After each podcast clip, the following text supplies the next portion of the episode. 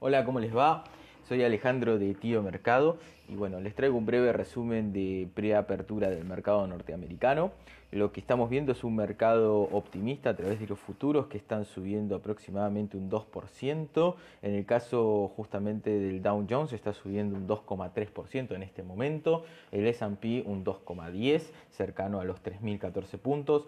Mientras que el Nasdaq es el más rezagado eh, en 1,55%.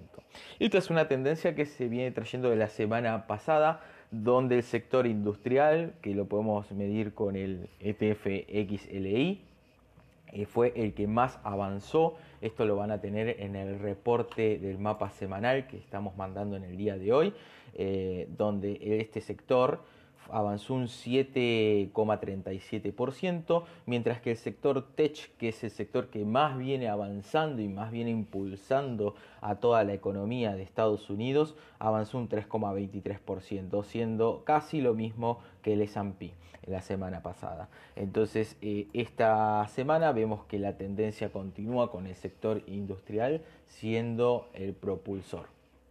Con respecto a las bolsas europeas, están ya más, eh, un poquito más avanzados que la media jornada, también optimistas, eh, sobre todo la, eh, bueno, la bolsa de, de España.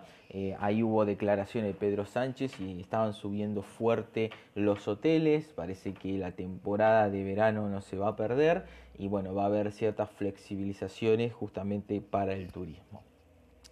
Con respecto, bueno, a donde vemos el optimismo, el optimismo vemos nuevamente hay anuncios sobre una nueva vacuna, en este caso por el laboratorio de la farmacéutica Novavax, que se suma a Moderna, a Innovo, a AstraZeneca. Así que bueno, vamos a tener este tipo de, desfile de vacunas, de tratamientos, de terapias, eh, como pasó con Gilead eh, también que eh, obviamente generan optimismo y se suman a que en algún momento más temprano que tarde, entiendo yo, eh, vamos a tener un tratamiento, una vacuna efectiva que va a tratar de volver a la normalidad toda la situación.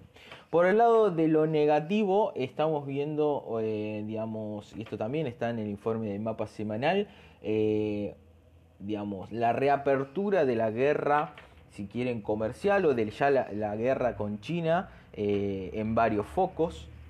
Así muy a breve, hace, eh, digamos, el domingo y viene habiendo varios posts de, los diarios eh, asiáticos hablando justamente de conflictos desde varias áreas, no solo desde el acuerdo comercial, esto salió hoy, sino también desde una posible guerra tecnológica, se habló, acuérdense que el diario Global Times es básicamente es considerado como una voz oficial del gobierno chino, así que en temas de, asuntos exteriores, así que eso a tenerse mucho cuidado a ver cómo impacta en los mercados.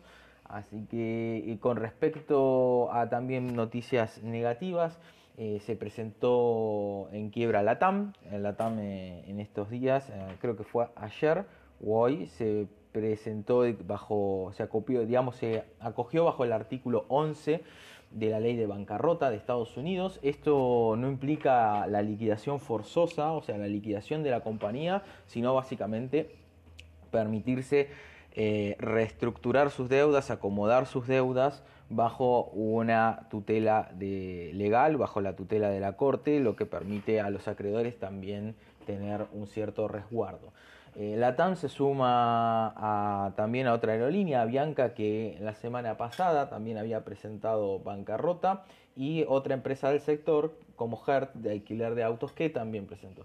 Y a la vez se suma también a JCPenney o diferentes, creo que estaba L Brands, eh, también eh, se habían generado noticias con respecto a bancarrotas.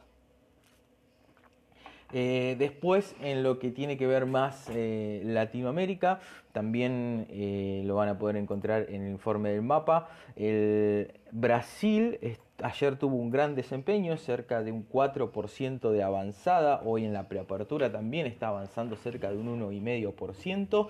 Y la semana pasada fue el, el EWZ, el ETF de representante del país carioca fue el que más avanzó, cerca de un 11%.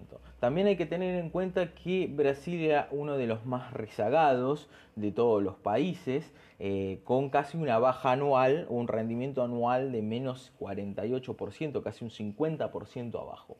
Hoy también el real se está apreciando, casi un 1% contra el dólar.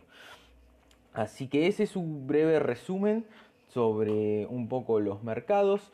Eh, espero que les haya gustado y seguramente a mitad de la rueda, cerca de las 2, 3 de la tarde, volveremos con otro audio de actualización. Abrazo.